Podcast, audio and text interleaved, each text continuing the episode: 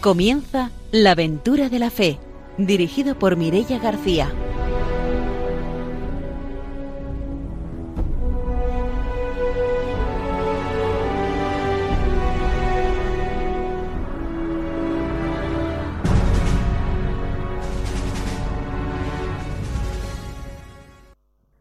Muy buenas noches, bienvenidos a un nuevo programa de la aventura de la fe en Radio María. Esta noche está con nosotros el padre Arturo García. Buenas noches. Muy buenas noches a todos los radiantes. Aquí estamos en este programa, pues para eso, para anunciar el Evangelio a todo el mundo y para resaltar todo lo que hace la misión, la Iglesia, pues para que Cristo se le conozca y podamos tener la alegría que Cristo quiere para nosotros. Está también con nosotros Ramiro Faulí. Buenas noches. Buenas noches y bueno, en esta ocasión nos vamos hacia Cataluña, aunque el programa es en castellano, pero bueno, un saludo a todos los compañeros de Tárrega y muy especialmente a la misionera Miracle Llorens. Un saludo desde aquí y ya sabéis, todos los de Tárrega que escuchen el programa vais a decirle a Miracle Llorens que habéis escuchado el programa La aventura de la fe. Muy bien, pues mandamos como siempre esos saludos de Ramiro. Saludamos también a nuestros invitados de hoy, que son Pablo Gil y Marta Artal. Buenas noches, bienvenidos. Muy buenas noches. Muy buenas noches.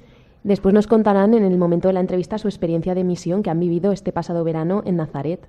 Saludamos también a nuestros técnicos y empezamos ya el programa con el bloque de formación.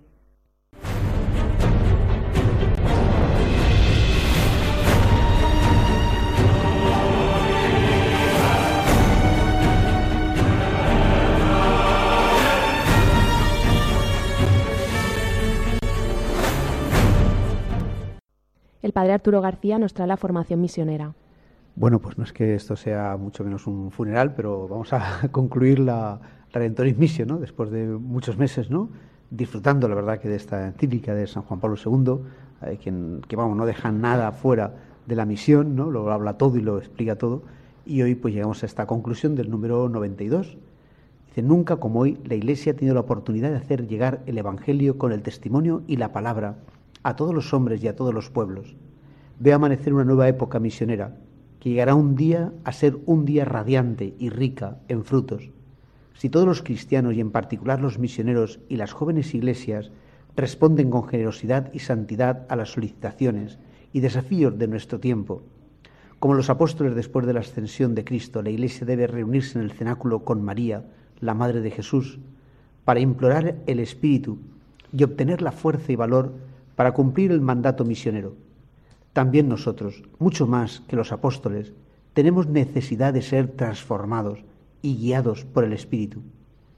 En vísperas del tercer milenio, toda la Iglesia es invitada a vivir más profundamente el misterio de Cristo, colaborando con gratitud en la obra de la salvación. Esto lo hace con María, y como María su madre y modelo, es ella, María, el ejemplo de aquel amor maternal que es necesario que estén animados todos aquellos que, en la misión apostólica de la Iglesia, cooperan a la regeneración de los hombres. Por esto, la Iglesia, confortada por la presencia de Cristo, camina en el tiempo hacia la consumación de los siglos y va al encuentro del Señor que llega. Pero en este camino procede recorriendo de nuevo el itinerario realizado por la Virgen María a la mediación de María orientada plenamente hacia Cristo y encaminada a la revelación de su poder salvífico, confío a la Iglesia y en particular a aquellos que se dedican a cumplir el mandato misionero en el mundo de hoy. Como Cristo envió a sus apóstoles en el nombre del Padre y del Hijo y del Espíritu Santo, así, mientras renuevo el mismo mandato, imparto a todos vosotros la bendición apostólica en nombre de la Santísima Trinidad. Amén. Dado en Roma junto a San Pedro el día 7 de diciembre 25 aniversario del decreto conciliar agentes del año 1990, decimotercero de mi pontificado. San Juan Pablo II. Bueno, la verdad es que es un colofón precioso, ¿no? Y especialmente pues para este medio, Radio María. Eh, primero porque el Papa habla de eso, de cómo eh, vivimos en un mundo en que la Iglesia tiene una oportunidad de llevar el Evangelio mucho más grande, porque tenemos unos medios de comunicación que nos favorecen mucho para que los misioneros puedan ir eh, pues a los aviones, una seguridad, ¿no? Y también pues por internet, pues por la radio, por televisión, vídeos, de tanta manera que tenemos hoy de denunciar el Evangelio y luego este bueno pues poner en manos de María la evangelización del mundo que hace San Juan Pablo II en este esta conclusión que la verdad es que para nosotros, pues estando aquí en Radio María, pues también podemos tener como esa mm, fortaleza de saber que la misión no estamos solos, sino que todos los santos, toda la Iglesia universal eh, y por supuesto la Virgen María y, cómo no, nuestro Señor Jesucristo que esté intercediendo ante el Padre por la Iglesia. Me llama la atención como esa visión no tan de, de nuevo Pentecostés, ¿no? que, que está lanzando el Papa, cuando digamos a veces nosotros estamos un poquito así como desanimados, cómo se transforma lo que puede ser una amenaza en una gran oportunidad, ¿no? Entonces, vista la realidad desde el Evangelio, transformamos lo que pueden ser amenazas en, en oportunidades para evangelizar, ¿no? Criticamos los medios de comunicación, las nuevas tecnologías, un mundo globalizado, pero eso mismo que puede ser utilizado digamos, para la explotación o para el mal, también puede ser utilizado para el bien. Lo dice la Escritura que los hijos de las tinieblas son más astutos que los hijos de la luz. Entonces, bueno, un poquito de astucia también necesitamos los que queremos anunciar el Evangelio porque hay una gran oportunidad ahora porque lo que hoy se hace aquí puede tener repercusión en todas partes del mundo. Es decir, la misión va, va cada día a, abrir más fronteras. ¿no? En el mundo globalizado también el Evangelio puede estar al alcance al alcance de todo. Y eso lo tenemos que ver con una gran esperanza, con la ayuda, como dice el Papa también, de, nuestra Madre, ¿no? La Virgen, como pone como ese ejemplo, ¿no? De, de, la, de la, sencillez, la nada, ella ha contribuido a la gran salvación. También es una invitación a que nosotros desde la sencillez y desde la nada, pues estemos disponibles, ¿no? Esa disposición como María al, Evangelio, ¿no? A recibir el Evangelio y a darlo a conocer. Muy bonito este final de texto. claro, es que María está en ese origen de la misión porque los apóstoles ya son cristianos, ya quieren seguir a Jesús, pero todavía no se atreven a anunciar el Evangelio. Y la Virgen María está con ellos ahí en, el cenáculo pidiendo el Espíritu Santo y, ahí empieza ya la misión. Y también en España aquí tenemos el apoyo de la Virgen María a Santiago, que quiere volverse y se aparece en el pilar para decirle, no, no, no te vuelvas, ves hasta el final, ves hasta Finisterre, hasta el final del mundo, anunciar el Evangelio. Entonces María ahí, cómo apoya también la misión eh, desde el principio. Pues nos despedimos de la Redentoris Missio, cerramos el bloque de formación de hoy, nos vamos con las noticias misioneras.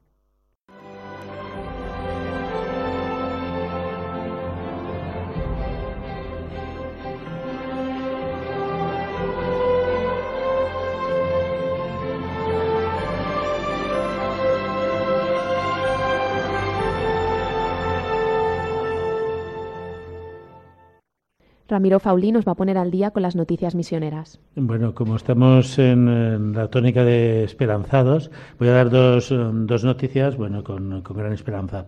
Una de África y otra de América. La de África es acerca del padre Mitchell Kelly, que es un misionero jesuita irlandés, que, que acaba de ser condecorado por el gobierno de Zambia por su labor en el desarrollo de estrategias para prevenir la expansión del SIDA. Durante años ha pasado por la Universidad de Zambia y ha estado implicado en el desarrollo educativo de Zambia, participando en el movimiento de reforma educativa, centrados en aprender. En, incontables ocasiones ha señalado que la educación es la vacuna social más eficaz contra el SIDA y juega un papel importantísimo para prevenir la infección. Señaló que cuanto más tiempo pasaban los jóvenes en la escuela y en su formación educativa, menos probabilidades había de que fueran víctimas del SIDA. Por eso ha sido vital que cada vez más niños y niñas, sobre todo niñas, fueran a la escuela y adquirieran una educación de calidad. Por toda esta labor el Gobierno lo ha condecorado. Y la otra noticia es de, bueno, muy anecdótica del Papa eh, Francisco, eh, que en la Amazonía un barco hospital comenzará en febrero a recorrer las localidades ribereñas del Amazonas. El nombre del barco hospital Papa Francisco fue a, iniciativa del propio Papa quien inspiró este proyecto cuando en su visita a la Jornada Mundial de la Juventud en el 2013 visitó el Hospital de Río de Janeiro administrado por la Fraternidad San Francisco de Asís. El Papa preguntó al responsable, a Fray Francisco Velotti, si estaban presentes en la Amazonía. Así pues, como al no estar presente, le animó a que pusieran en marcha un proyecto en la región. El barco es la respuesta a este deseo. La embarcación prestará servicio de salud y atención odontológica en la cuenca del Amazonas de Pará para cerca de 700.000 residentes en las comunidades ribereñas del Amazonas.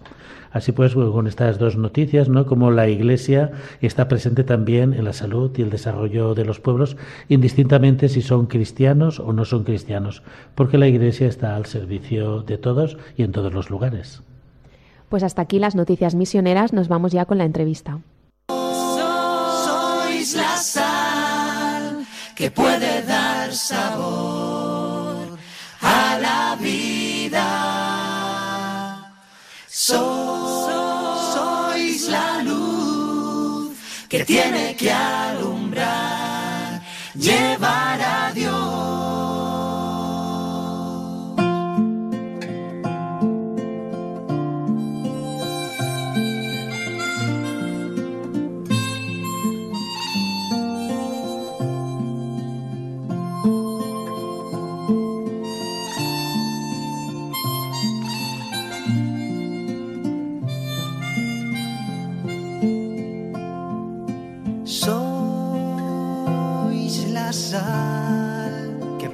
dar sabor a la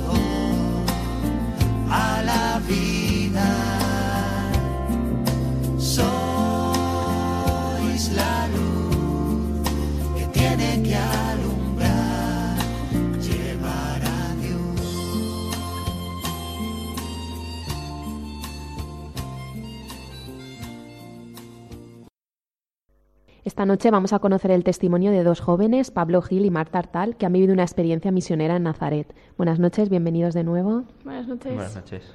Pues para empezar, para que os conozcamos un poco, presentaros y contarnos a qué os dedicáis, cómo surgió esa idea de ir a, Nazaret. Eh, bueno, yo soy Marta, tengo 20 años y estudio Derecho en la Universidad de Valencia. Y a raíz de un sacerdote, de don Javier, eh, que fue uniendo a jóvenes de toda España, y que ya lo había hecho anteriormente, em, pues nos, nos, presentó el proyecto de ir a, de voluntariado a Nazaret y la verdad que cuando me lo dijo fui a mis padres les pregunté tal puedo ir y me dijeron bueno o sea no les hacía mucha gracia pero les volví a preguntar en otro momento y me dijeron pues mira sí chica vete te va a venir bien es un voluntariado y al final es ayudar a gente y todo eso suma. Entonces nada pues lo dije a don Javier y, y allá que me fui. Muy bien. Bueno, pues eh, sí, yo soy Pablo, eh, soy de Torrent, ahora mismo tengo 18 años y estoy estudiando un módulo superior de eficiencia energética y del agua aquí en Valencia. La oportunidad de ir a Israel también me vino por el padre Javier, que es el padre de, mi parroquia, San José. Me lo propuso y yo en un principio pues dije que sí, o sea, no me lo pensé dos veces a lo largo del, curso pues me, me fue comiendo un poco más el estrés. Así que me lo planteé dos veces, pero al final simplemente dije, si en un principio dije que sí, ve de cabeza. Y le dije que me apuntase. A mí me llama la atención cuando viene gente joven, ¿no? Porque parece como que en la iglesia no haya gente joven. Y aquí, afortunadamente, no sé si que don Arturo conoce al 80% de la juventud católica de, Valencia, pero aquí entre estamos bastante gente joven y, bueno, así entregados como vosotros que van a muchas partes del mundo. Eh, y a mí me gustaría un poco conocer eh, cómo sale vuestra inquietud cristiana, ¿no? Eh, ante, bueno, de vuestras parroquias, porque, claro, nosotros no... no eh, relacionamos que en las iglesias no hay gente joven, ¿no? Pero vosotros me imagino que perteneceréis o a familias o a grupos cristianos o tendréis una vocación. ¿De dónde procedéis? Si, pertenecéis a algún grupo, si os sentéis cristianos. Pues sí, afortunadamente yo he crecido en el seno de una familia cristiana desde pequeño y estuve toda mi vida en San José, en catequesis y el juniors. Después, pues las amistades y todo eso me condujeron más a la Asunción, otra parroquia de Torrent, y donde ahora estoy como educador juniors. Afortunadamente tengo un grupo y sé que evangelizar no es solo leer el Evangelio y anunciarlo, sino que también las obras influyen muchísimo en la manera de comunicarlo y de cómo comunicarlo. Y pues sí, yo simplemente me siento cristiano pues en parte porque he sido toda mi vida cristiano y en otra parte porque cuando yo me he podido plantear mis cosas de preguntas y todo eso personalmente, siempre se ha quedado ese vacío de respuesta y pues la única manera que, la única respuesta que he encontrado yo en mí ha sido, tiene que ser por alguien más, tiene que ser alguien más grande. ¿Y en el caso de Marta? Yo en mi caso también, bueno, he nacido en el seno de una familia cristiana y es, no estoy afiliada, bueno, no afiliada, pero vaya, con ninguna parroquia así en concreto, pero también gracias, mucho gracias a mi colegio, eh, a Guadalaviar, que me ha ayudado muchísimo en lo que es sobre todo la formación cristiana y en el ver quién es realmente Jesucristo. Y cuando ya salí del cole también en la universidad, aunque parezca raro, eh, es cierto que hay mucha gente que no cree y tal, pero luego te das cuenta que si vas buscando y vas rascando, muchísima gente eh, anhela, el, o sea, están sedientos de, sedientos de amor. Y realmente ahí es donde te das cuenta que realmente tiene que existir alguien para que yo, por ejemplo, en mi caso, no me encuentre así de vacía y así de, de sedienta. Entonces digo, vale, algo más tiene que haber realmente dentro de mí porque si no es imposible que mm, vaya todos los días mm, sonriente a clase, que mi gente me lo ha dicho, me ha dicho, Marta, mm, ¿cómo es posible que vengas todos los días con una sonrisa a clase? O sea, con los rollos que son las clases o con el, la pereza de levantarte a las 7 de la mañana. Y yo, no sé, porque soy feliz, porque realmente he encontrado la felicidad eh, en algo más que no es terreno.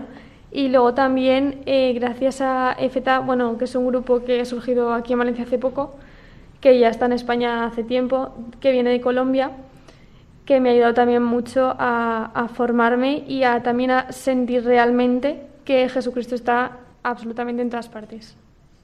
Eh, bueno, pues me, os agradezco esta introducción porque a veces eh, la idea que tenemos es de que a veces los jóvenes y cuando van a hacer un voluntariado lo hacen así de una manera, digamos, medio turística, sin, sin un fundamento. Para mí ha sido muy gratificante y muy muy reconfortante ese testimonio Hay vuestro. rascar rascar. sí, sí, porque es que eh, uno de los problemas que tenemos con los jóvenes es que eh, como que menospreciamos el gran valor ¿no? De, su trayectoria cristiana. Yo creo que, bueno, con esa esperanza también de que hablamos al principio del Papa, también tenemos que ver esa juventud. Hace poco se ha celebrado el sínodo y también estamos eh, con gran esperanza ¿no? con la gente joven en nuestra, en nuestra iglesia. Bueno, creo que estoy hablando demasiado y creo que Mireya quería tomar la palabra para nuestros invitados. Contarnos un poco en qué ha consistido vuestra experiencia allí, qué trabajo realizabais.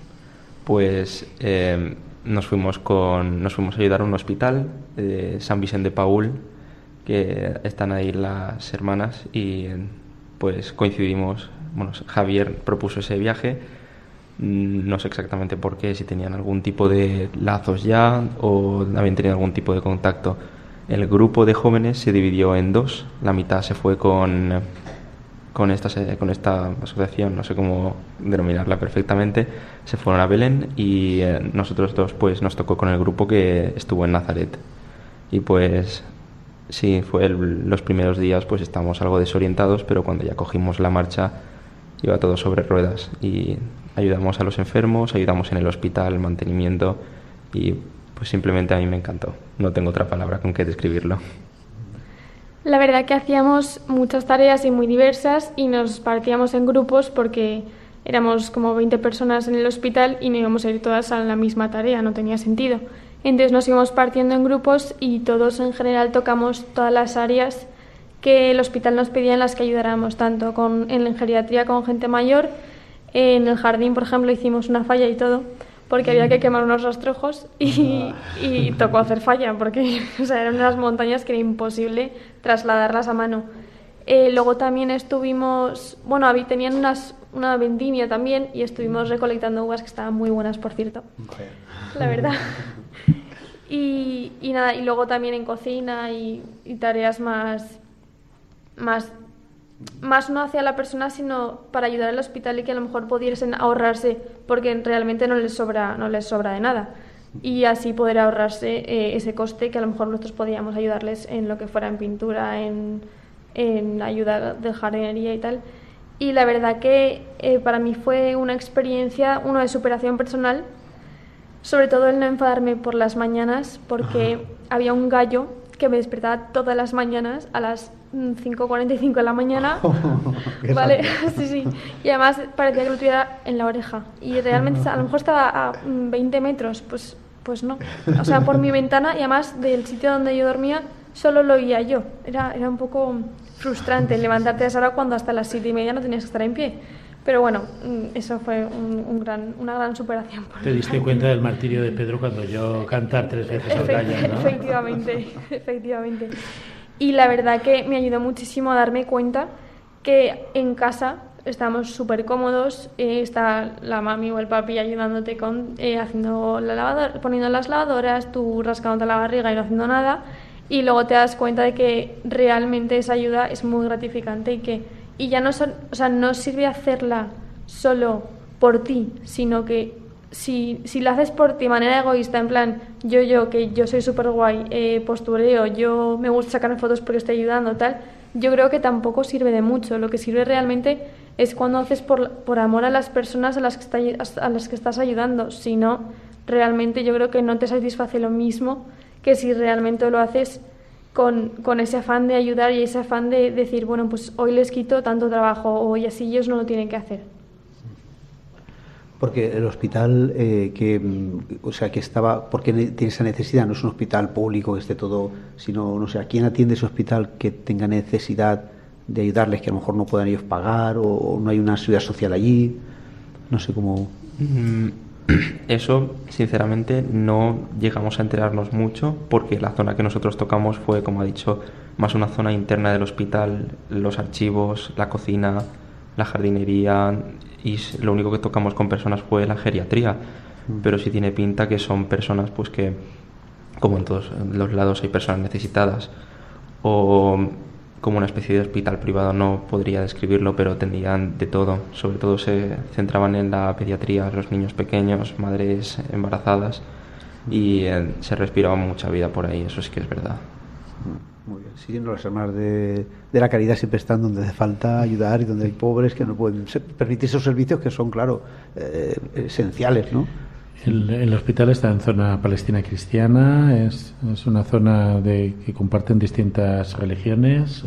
En teoría estamos en territorio israelí, pero sí que se notaba que en esa zona habían bastantes iglesias y hmm. bastantes comunidades cristianas, aunque seguro que también habrían musulmanes y hebreos, como porque es un país algo caótico en cuanto a religión se refiere pero sí, se notaba la presencia cristiana en al menos la zona en la que nosotros habitábamos.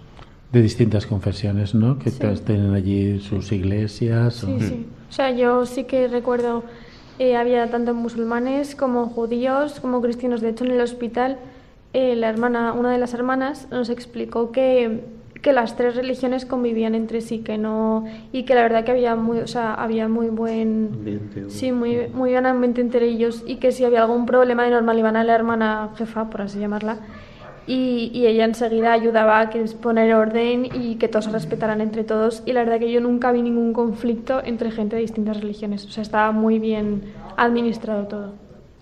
Y esa idea que tenemos nosotros, que a dos por tres hay policías en la calle, hay bombas, vosotros allí estabais tranquilamente trabajando. Sí, no hubo ningún problema.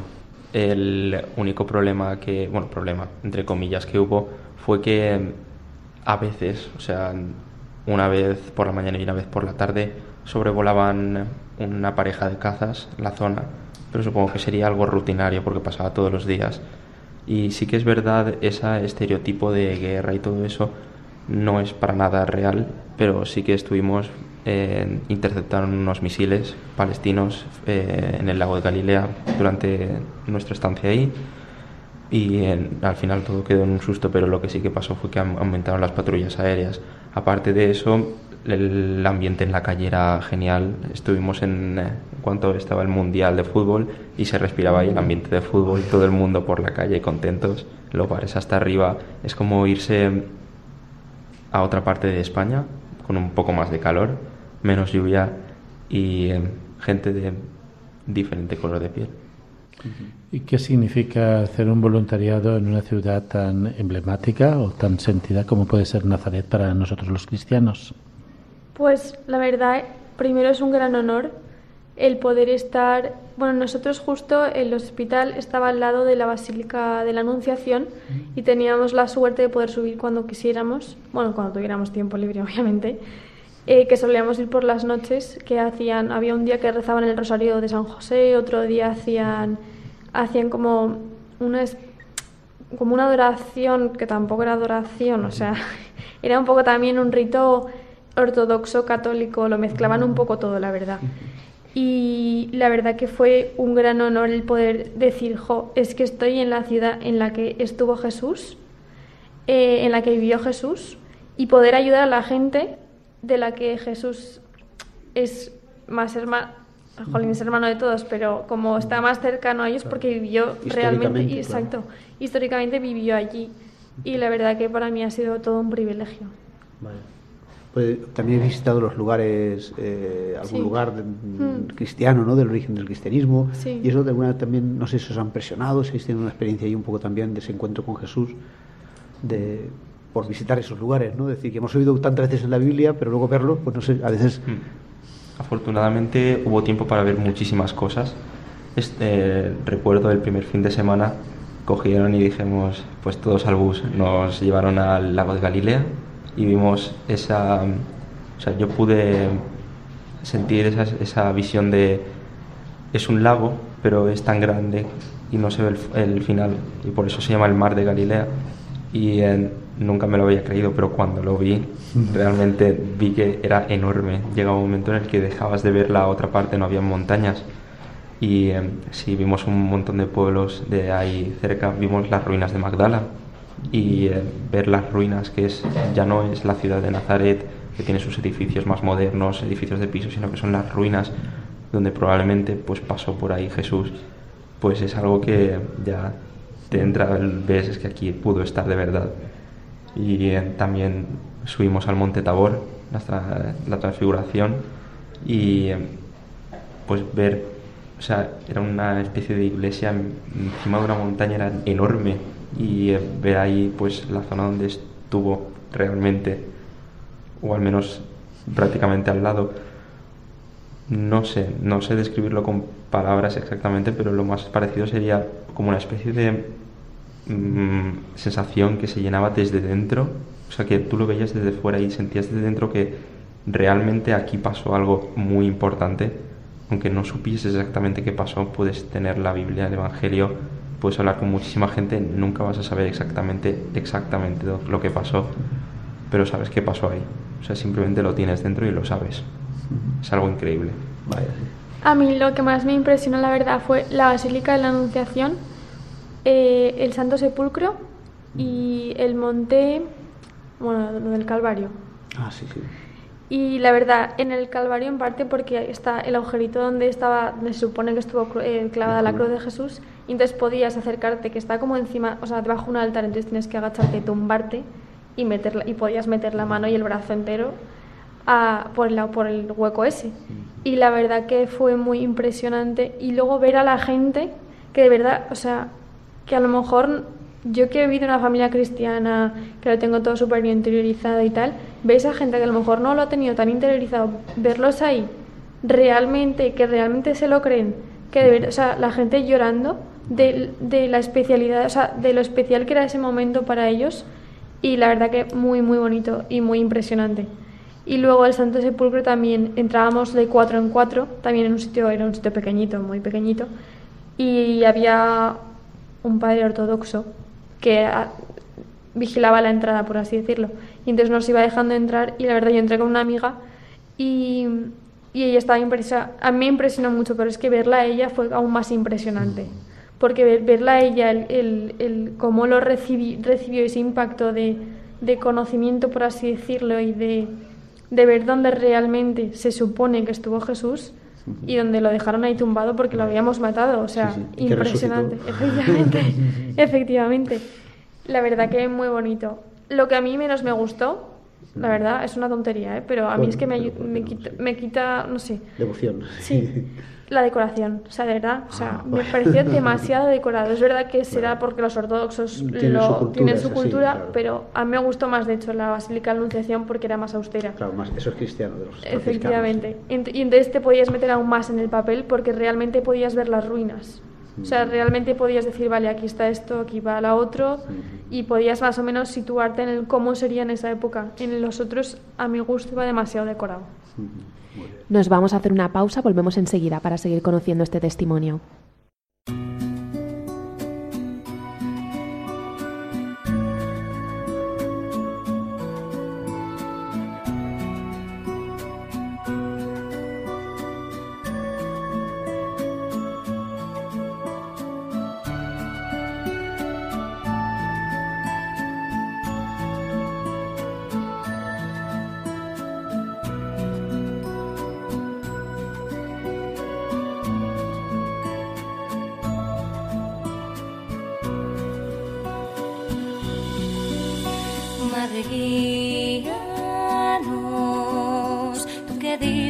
Sí, un sí que nos dio vida peregrina de amor.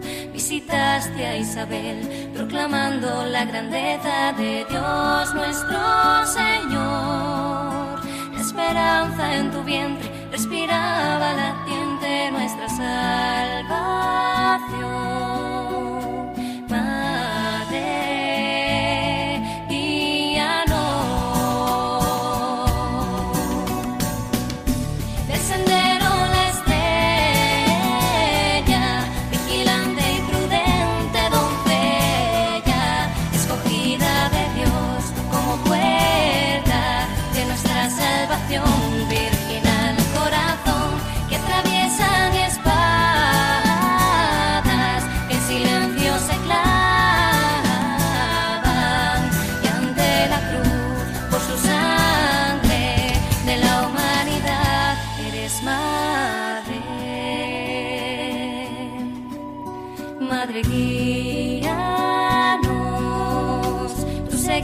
sus pasos, escuchando y guardando todo en tu corazón, recorriendo las tierras que tu hijo hizo nuevas,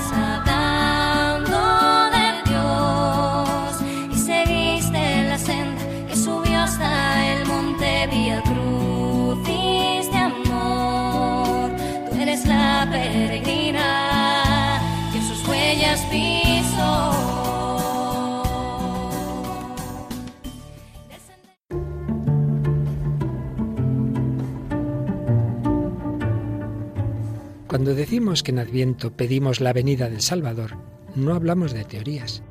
Realmente, nuestro mundo está herido por el egoísmo, la autosuficiencia, la indiferencia, las mil adicciones que nuestra sociedad fomenta.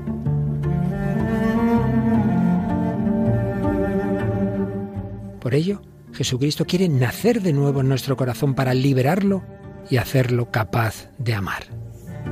Radio María quisiera ser instrumento de la Virgen para invitar a todos los hombres a prepararse al nacimiento de su Hijo, el Salvador que necesitamos. Para ello, precisamos de tu ayuda, tu oración, compromiso voluntario y donativo.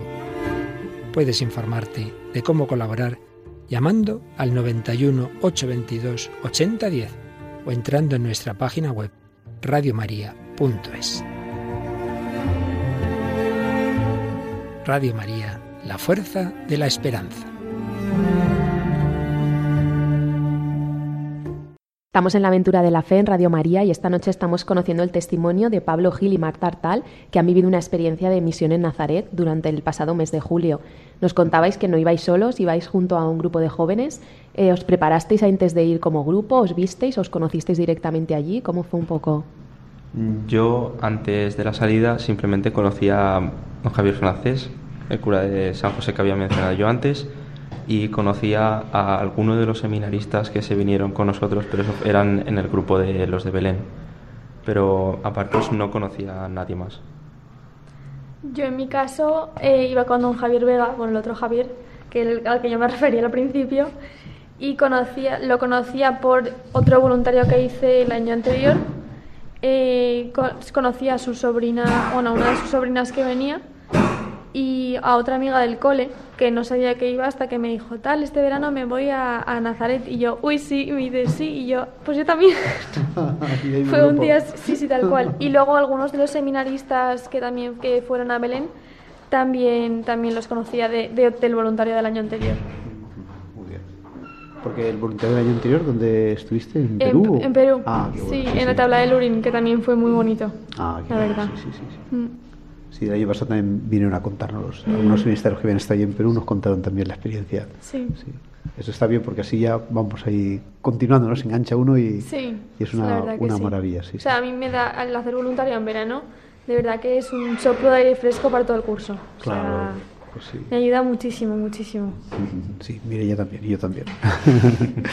Todos también, muy bien. Y luego allí, lo que era la convivencia entre vosotros, eh, también tendréis algún rato, pues no sé, de, eh, compartir, de, oración, de alguna cosa pues para vuestra, no sé, vuestra convivencia, ¿no?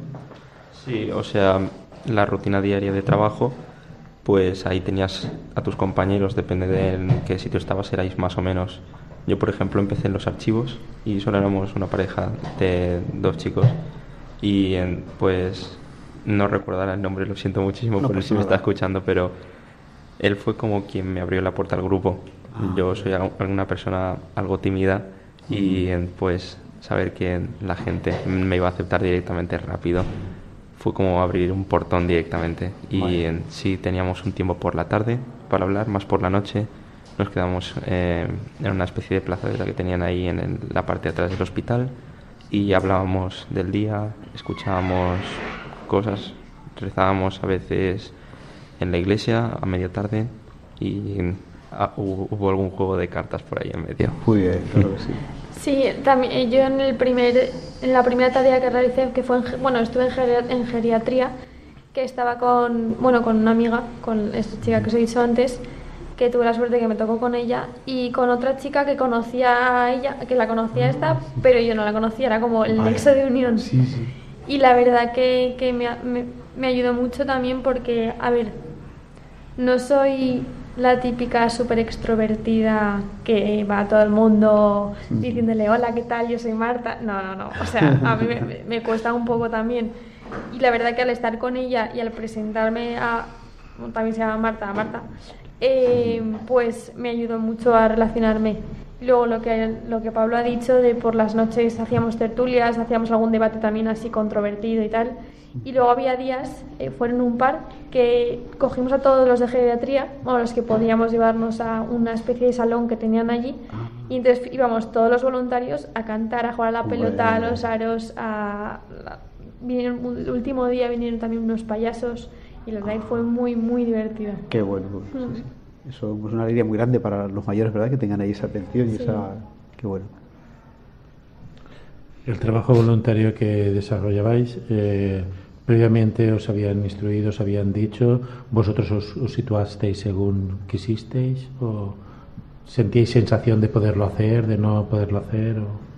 A ver, eh, no sabía, yo personalmente no sabía nada de lo que iba a pasar ahí Solo sabía que iba a ir a un hospital a ayudar.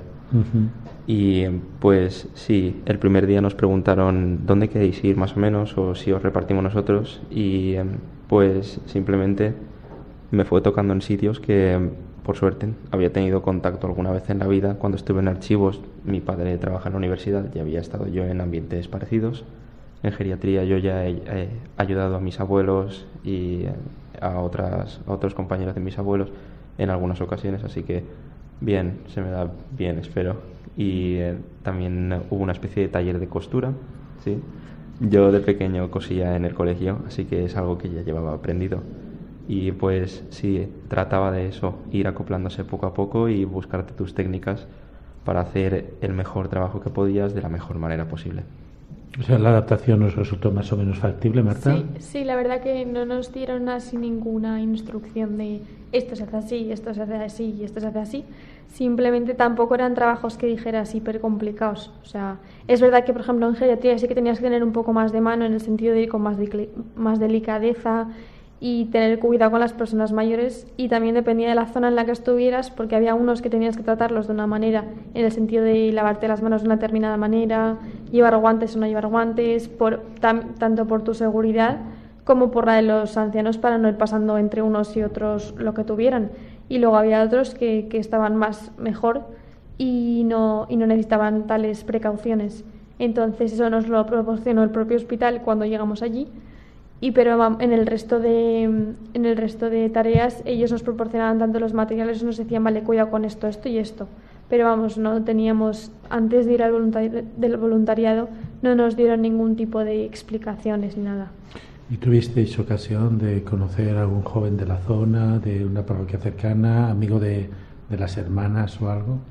Bueno, en el sí y no, o sea, no era de allí, era de Brasil, era una chica de Brasil que estaba en la Basílica de la Anunciación eh, ayudando a los franciscanos con las entradas de la gente y las salidas. Y, ¿También de voluntaria?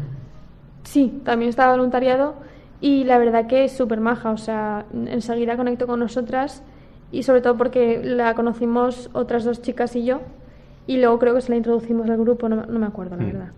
y la verdad que muy maja y luego la verdad que súper dispuesta a que si necesitábamos cualquier cosa, que le avisáramos que ya nos lo conseguía, que si algún día queríamos ir a cenar con ellos, que si que tenías muchísimo interés en aprender español también y la verdad que súper bien. Porque y para comunicaros el idioma, porque español no sería verdad. No. ¿Es en inglés o cómo era? Sí, si hablabas inglés te podías entender con prácticamente la mayoría. No todos, pero sí, sí había un gran grupo de gente que hablaba, al menos chapurreaba inglés. Y eh, francés también ayudaba. Yo personalmente no sé, pero los, los curas que vinieron con nosotros, los sacerdotes, sí que ayudaron muchísimo en ese aspecto, sí. Y luego, como había algunas hermanas que sí que hablaban español, ah, eh, muchas veces eh, cuando estábamos con alguien que no sabía ni inglés ni francés, nosotros tampoco sabíamos francés, por tanto no, el francés no nos servía de mucho. Ideal si llamábamos a una de las hermanas y ella nos traducía y le traducía a la persona con la que tratábamos. Y después de esta experiencia, al volver a vuestro día a día, ¿habéis notado que ha cambiado algo? Bueno, yo noté directamente que o sea, volví en verano y afortunadamente pude irme con mi familia al encuentro de las familias en Irlanda y pues directamente noté que la rutina, el despertarte diariamente rápido, tener que ponerte a trabajar un, momento, un tiempo de activación mínimo para estar a tope directamente, se notaba.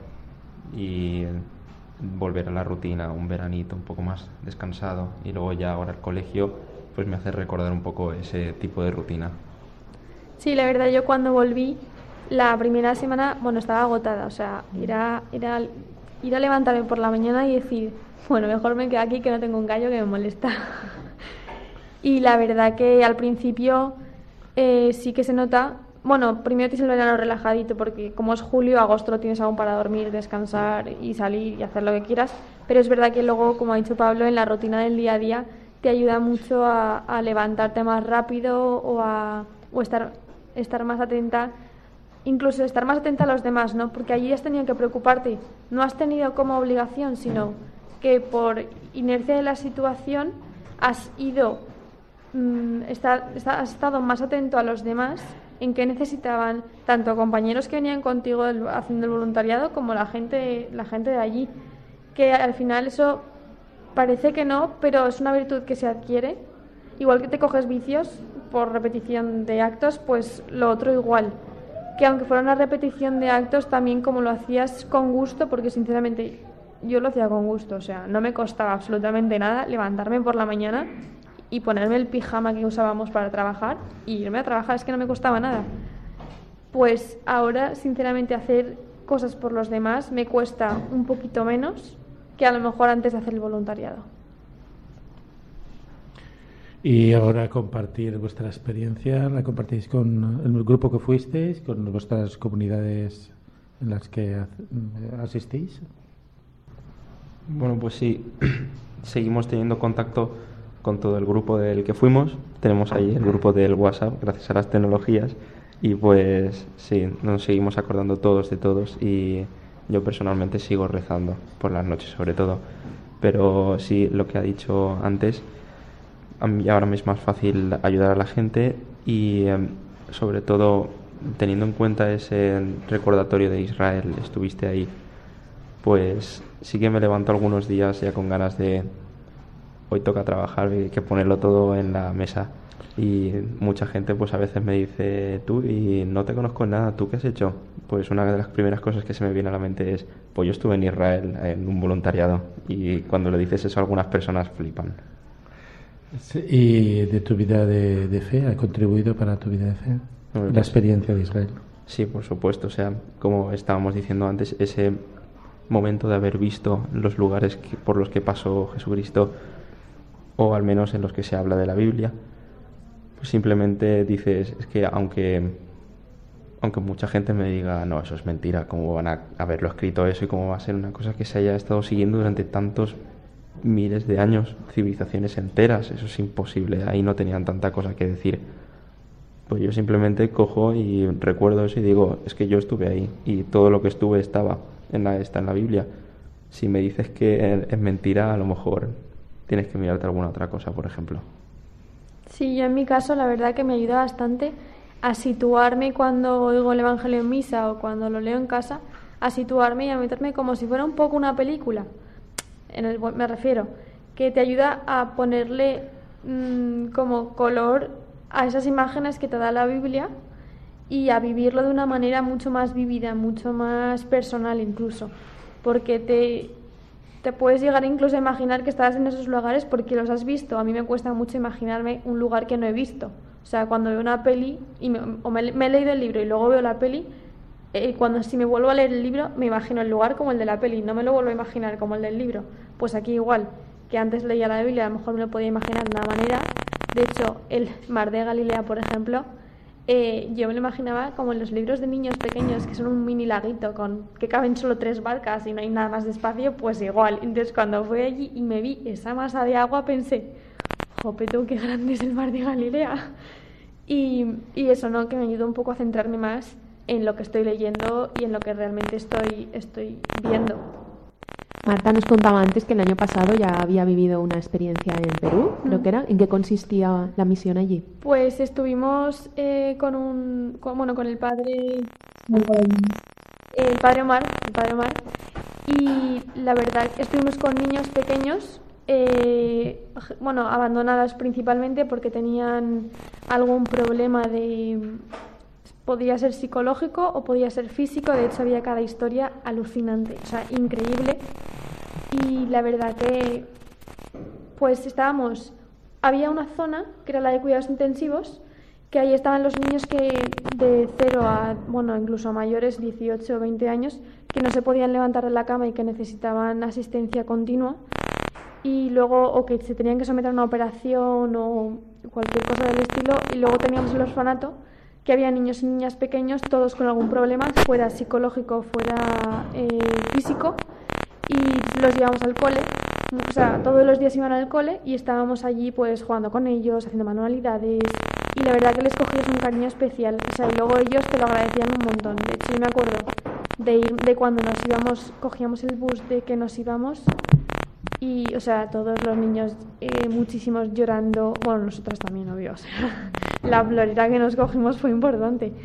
Y, pero la verdad que también me ayudado mucho a, a salir un poco de mi zona de confort y, a, y luego a dar ejemplo, o sea, muchos, a los niños de ahí de verdad me daban muchísimo ejemplo y decías, ¿cómo podéis ser tan felices después de las, un niño, o sea, un niño de siete años que había vivido eh, unas barbaridades, vamos, que es que yo ni me las podía imaginar, o sea, no me podía imaginar las historias de esos niños y ver cómo todos los días te recibían con una sonrisa en la cara, de verdad que increíble, o sea, alucinante. No tengo palabras, es que no hay palabras. ¿Y ahora os planteáis otra experiencia? ¿Os gustaría ir a otro sitio? Sí, sí, no recuerdo mal, eh, donde nos propusieron ir también otra vez a América Latina. No recuerdo bien, creo que era Honduras. No me acuerdo. No. sé. Pero no está muy puesto aún el sitio, no, no Exacto. Bien. Pero nos lo, nos lo propusieron que este verano volviésemos a irnos. Cuando dices nos lo propusieron es que lo proponen a un grupo que pertenece. Sí, sí. O sea, el, el, grupo, el mismo grupo que nos fuimos a Israel nos propusieron, oye, pues estamos preparando otro viaje, tal. Tenemos pensado ir. Este año. Sí. sí. Y pues yo directamente, o sea, lo pensé en mi cabeza, si puedo, voy, o sea, no me lo voy a pensar dos veces esta vez. Yo si me aparecen los recursos para irme, me voy también, pero tienen que aparecer. Exacto. Porque si no va a ser un poco difícil. Pero sí, sí, desde luego, si me dan la oportunidad de volver a irme de voluntariado, yo cojo la, vamos, como tengo que ir de mochila, cojo la mochila y me voy, sin problema. Pues muchas gracias por haber compartido con nosotros este testimonio y nosotros nos despedimos ya, volvemos dentro de 15 días. Mientras tanto nos podéis seguir en Twitter, en Facebook y también tenemos el correo electrónico laventuradelafe@radiomaria.es. Buenas noches.